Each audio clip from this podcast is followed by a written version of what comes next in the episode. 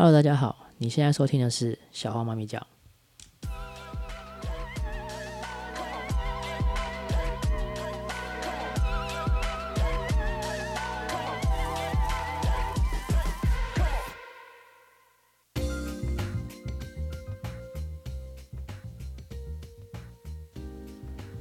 今天是十月二十三号的半夜，也就是十月二十四号的开始的地方。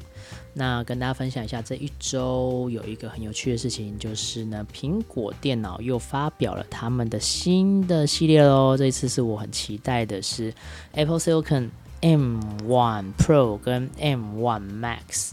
那这两台电脑呢，这两个处理器非常的有趣，是。它基本上就是屌打了，对，屌打用这个词哈，屌打了 Intel 的很多的晶片。那因为舍弃了北桥南桥的概念哈，所以说它基本上就是一个晶片可以做完呃传说中的 CPU 的事情，但里面还有可以切割出 GPU，所以呢可以做显示相关的内容，让我们觉得很酷，对。那呃，可能我的资讯有点落差。那我也隔这么多时间，那其实呃，只是跟大家分享一下我的观察，还有我的想法。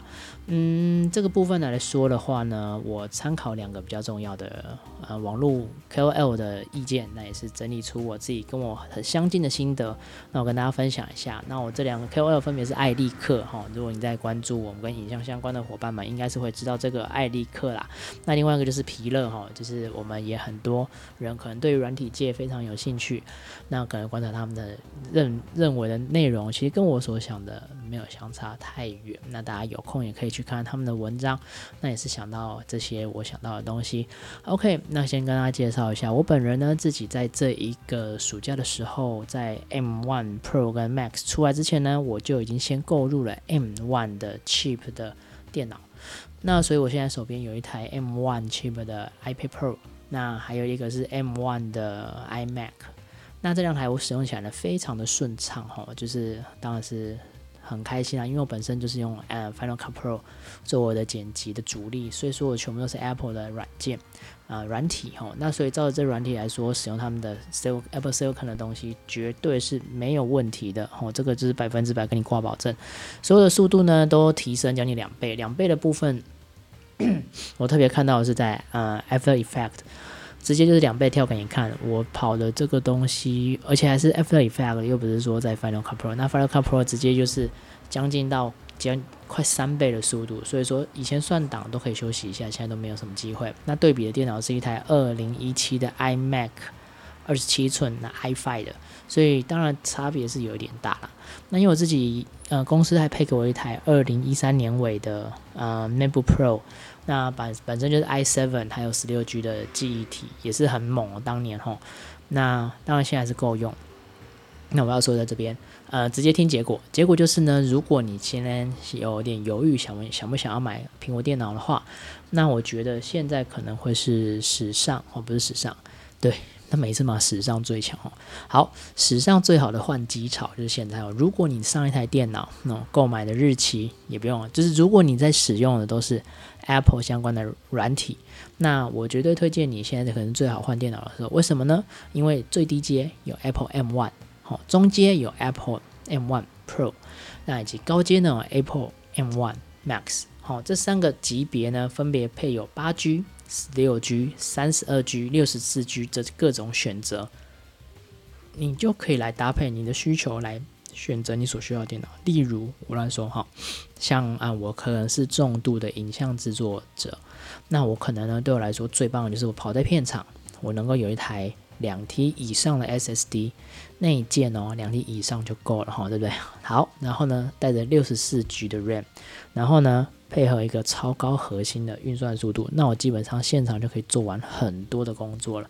那所以假设我今天真的公司很有钱，我就买一个八 T 的，好，然后配六十四 G 的 RAM，然后的 M1 Max，我想，呃，基本上这台电脑应该可以用到我，呃，小孩升高中吧以上，或者是，呃，可能我们今天要入门，好，进阶一点的入门，就是我们不是那种最入门入门，我们可能需要做一些影片。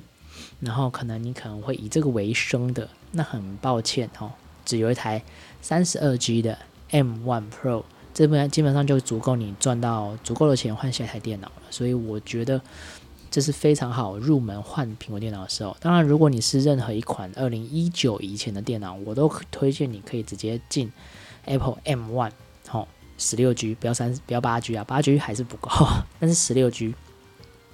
我现在跑起来的速度呢，我是用 iMac，哇，超顺畅。我是买绿色的，然后是 M1，然后。没有 Pro 也没有 Max，就是 M1，然后配十六 G，我现在跑起来真的是心旷神怡呀。所以说，嗯，如果你用苹果的软体，直接跟你讲结果，现在是最好的换机时候，就是钱撒下去就对了。当然，嗯，因为我们公司是处理比较多专业的影像，那我们拍影片做广告，所以说呢，我们也还在期待，还在观望 M2 的出现。M2 的出现，或者是有没有 M2 Pro？你看，既然都已经六十四 G 了，是不是我们下台电脑还有可能出到一百二十八 G 呢？哇哦，对，那前提当然是看你的钱包够不够了。但是有一个东西跟大家分享一下，就是你看，可能刚刚讲到现在，我一直在讲什么？i 这个 Mac 的速度、速度又速度、速度，就是嗯。这是艾迪克一起分享，我也是觉得啊，对啊，现在我关注苹果只剩下速度了，对，那到底它还剩下什么？因为你知道吗？每一次在我们都我们这群老老果民都这样啦，怀念贾博士，所以说每一次的出现，我们就期待贾博士说那一句 “One more thing”。还记得当年 “One more thing” 当他拿出 iPhone 的感动吗？哇！还记得 “One more thing” 他拿出 MacBook Pro 新的东西的感动吗？哇！对我觉得。很当然怀念，因为它每一个 one more thing，或者 Apple Watch 感动哈。那每一个 one more thing 对我们来说，都是再一次挑战我们既有的工作架构的状态。所以呢，这些 one more thing 其实都可以让我哇，因为这个东西，我的生活会变得怎么样？有没有一些不一样的改变和成效会出现？所以这真的是啊，每一次我就期待这个 one more thing。当然，呃，老果民是这样，但新的果民当然是 cook 嘛，哈，不是新的果民不是 cook，新的果民或者说是我们现在的状态是我们我们其实只期待到底出来的电脑比之前快了几倍，快了几倍，快了几倍，快了几倍。艾利克上面说，过往的苹果的电脑，嗯呃，在 G4 的时候，他们实行了。贾博士出了一个 Digital Hub 的概念，所以呢，就是以 Mac 作为核心，衍生出一个数位的生活环境或者工作环境。OK，后来呢，贾博士又提出一个 Just Work 概念，就是打开电脑就可以用。还记得那些时候吗？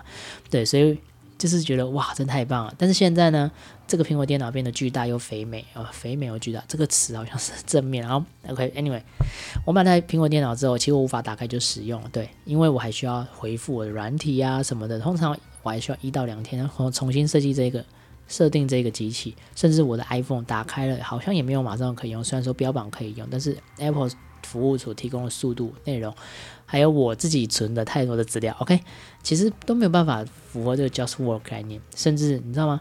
呃，这次推出的新的这个 Mac MacBook M1 或 Pro 或者 M1 X。我我也没有感受到它如何改变我的生命，就像我刚刚说，也许说我可以在拍片的现场，我们可以啊，一台电脑胜过一切，装上达芬奇哈八 T，然后就超强、超快、超速度，嗯，可能有，但它其实是很 edge，就是我觉得是很很很顶端的那个概念。到底我的生活中如何被这个影响？对，或者是嗯，也许我我的 Apple M1 的绿色的 iMac。到底对我的生活产生怎么样极大影响？呃，小了一点，舒服一点，可能电头布置会更漂亮一点。That's it，对啊，甚至嗯，老调重弹的指纹在键盘上，或是改成指纹跟手机，或是又不要用 Face ID，就是当然我们觉得少了新意，不过确实速度跟上了，我只道速度是 boost 加倍再加倍，但是我觉得可惜少点味道，就是。